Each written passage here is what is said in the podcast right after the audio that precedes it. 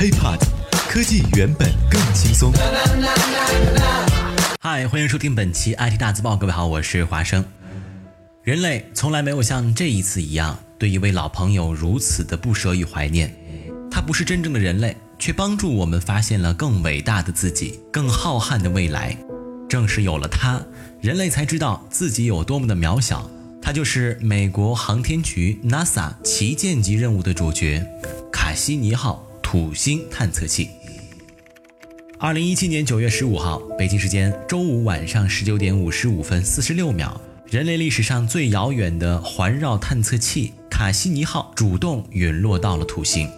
在飞行了十三年之久，跨越了四十九亿公里的距离，执行了超过二百五十万条指令。获取了六百三十五 G 的科学数据，以及拍摄了四十五万张震撼图像之后，他选择了与他探测了十三年的气态行星融为一体。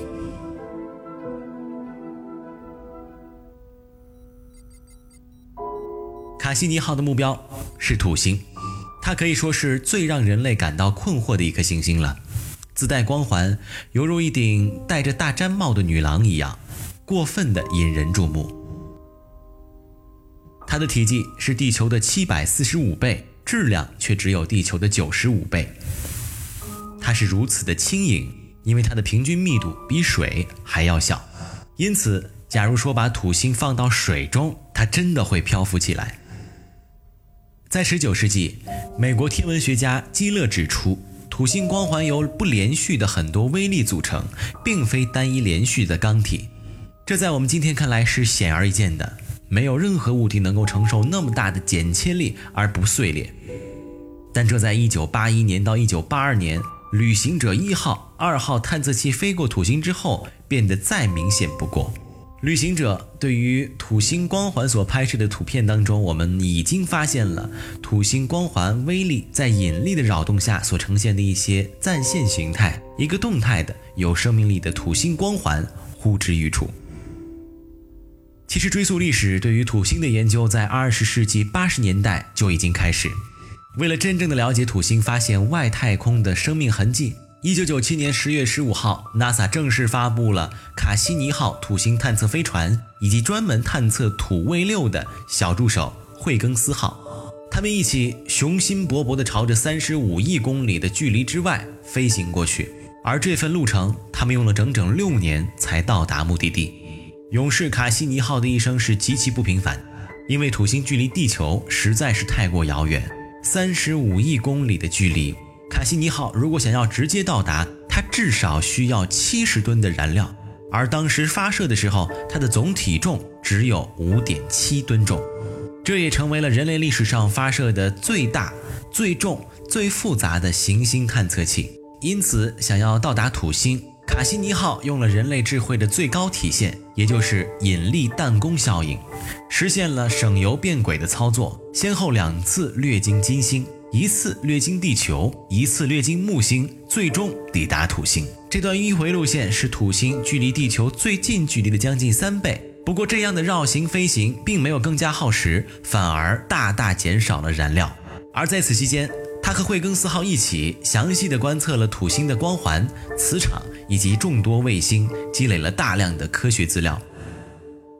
卡西尼号的目的是准确的了解土星的阴晴变化，以及是否可能孕育着新的外太空生命，或者是否有人类居住的可能。不过，从卡西尼号的探测中，人们也了解到。它的中纬度地区产生的风暴，也就是土星气旋，因为含有大量的磷化氢气体的存在，这种具有鱼腥味一样的剧毒气体，表明这颗星球很不适合人类的居住。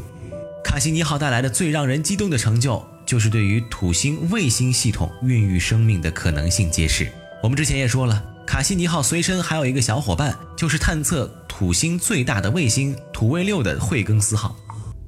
为什么探测土卫六？土卫六的大气压和地球几乎相同，只不过比咱们地球稍微厚了一点点。二零零五年降落在土卫六之后，惠更斯号给我们传过来了无数的土卫六表面的高清图片。在卡西尼、惠更斯号的眼里，土卫六特别像我们的地球。人们在照片中看到了山川湖海、风云雨霾，但它跟地球又不一样。这颗比水星还要大的星球，密度介于水和岩石之间。显示出它有大约一半的质量都是水冰，而这颗星球的岩石被厚厚的水冰包裹着。在土卫六表面零下一百八十摄氏度的低温下，水冰比石头还要坚硬。我们看到的深深浅浅的山川全部都是冰山。在地球上呈气态的甲烷等气体，在土卫六这样的温度下已经液化了。也就是说，在土卫六上那一望无际的大海，全部都是液化天然气。在缺乏氧气的土卫六表面，很多我们熟悉的化学反应都看不到，取而代之的是以氮气和甲烷，也就是氮、碳、氢元素为基础的化学反应网络。卡西尼和惠更斯都在其中嗅到了不少有机物的存在。而它们正是构成生命的基础材料，而这种情况特别像是四十五亿年前尚未孕育生命的原始地球。要知道，刚刚诞生的地球表面上也是没有氧气的，液态水、有机物、热源这三种条件，如果在稳定的情况下，将是创造生命的重要元素。发现外星生命，正是人类进行无数外星探索的重要动力之一，而且。在土卫二上冰下海的发现，让冰下海也成为了行星科学中的显学。科学家很惊讶地发现到，只靠地表温度来划定所谓的宜居带，可能误导了我们对生命存在的普遍性的预期。在那些远离太阳的地方，在那些气态巨行星冰封的卫星内部，仍然有可能存在一个个生命的绿洲。土卫二、土卫六、木卫二、海卫一，甚至冥王星。太阳系中被认为具有冰下海洋的行星已经有多达八颗，它们将是我们本世纪太阳系探索宏图上的一个个里程碑。而这些的发现，在另一个层面上，彻底打开了人类探索外太空的新篇章。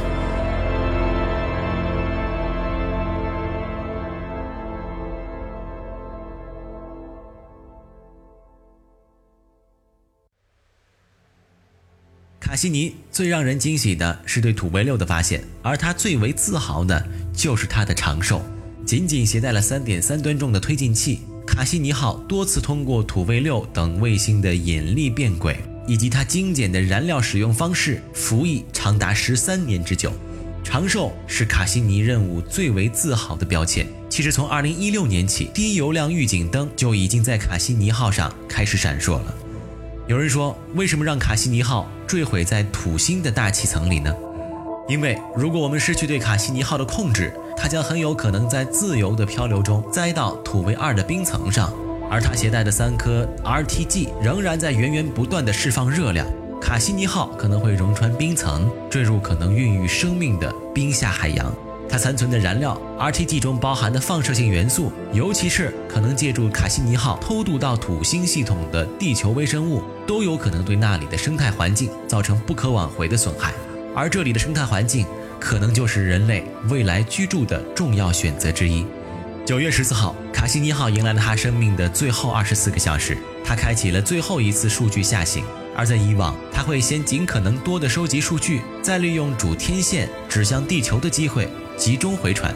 这一次他不再有更多机会，只得始终将天线指向地球，一边收集一边回传。北京时间九月十五号十九点五十三分，卡西尼号进入土星大气。北京时间十九点五十四分，卡西尼号的姿态调节推进器火力全开，而它的天线始终维持着指向地球的姿态。北京时间十九点五十五分，卡西尼号信号不断减弱，在几次短暂中断又顽强恢复之后，显示信号的屏幕上终于归为一条沉寂的直线。卡西尼号终于与人类再见了。而美国航天局的指挥中心并没有一个人鼓掌。从一九九七年升空到二零一七年坠毁，二十年的时间里，卡西尼号走过了自己不平凡的一生。二十年的群星璀璨，二十年的匆匆过客，二十年里也物是人非。当人类不再只想着赚钱，只想着身边的苟且，而把更多的精力、自己的好奇心放在更遥远、更未知的世界里，实在是人间最酷的一件事情。卡西尼号虽然消失了，我们抬头仰望这片浩瀚的星空，向科学致敬，向陨落的卡西尼号致敬。这不是结束，而是一种。全新的开始。